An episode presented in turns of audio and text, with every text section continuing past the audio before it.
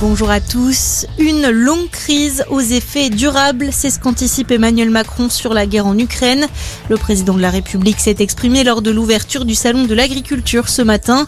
La guerre est revenue en Europe, a-t-il déclaré, et elle aura des effets sur les échanges commerciaux ou encore sur le coût de l'énergie, selon le chef de l'État.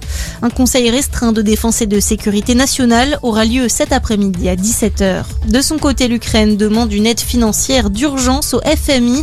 La directrice générale du Fonds monétaire international a indiqué explorer toutes les options pour un soutien supplémentaire. 2,2 milliards de dollars devaient déjà être versés avant le mois de juin. Nous ne déposerons pas les armes, les mots de Volodymyr Zelensky ce matin à Kiev. Le président ukrainien a diffusé une vidéo sur les réseaux sociaux dans laquelle il appelle les habitants à défendre la capitale. Les affrontements et les bombardements se sont poursuivis toute la nuit et ce matin. Dans l'actualité également, la campagne présidentielle aujourd'hui pour Valérie Pécresse. La candidate républicaine est attendue en Normandie.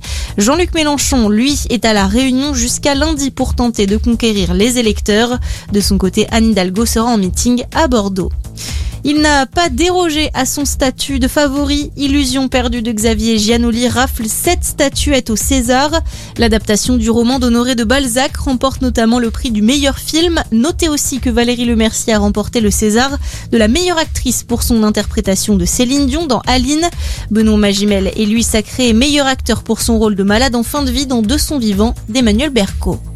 Et puis attention au piège, le 15 de France en Écosse cet après-midi pour la troisième journée du tournoi des Six Nations. Vainqueur facile de l'Italie et de l'Irlande pour les deux premiers matchs. Les Bleus doivent se méfier de Murrayfield. Écosse-France à 15h15 à suivre juste après le duel entre l'Angleterre et le Pays de Galles à Twickenham à 17h45.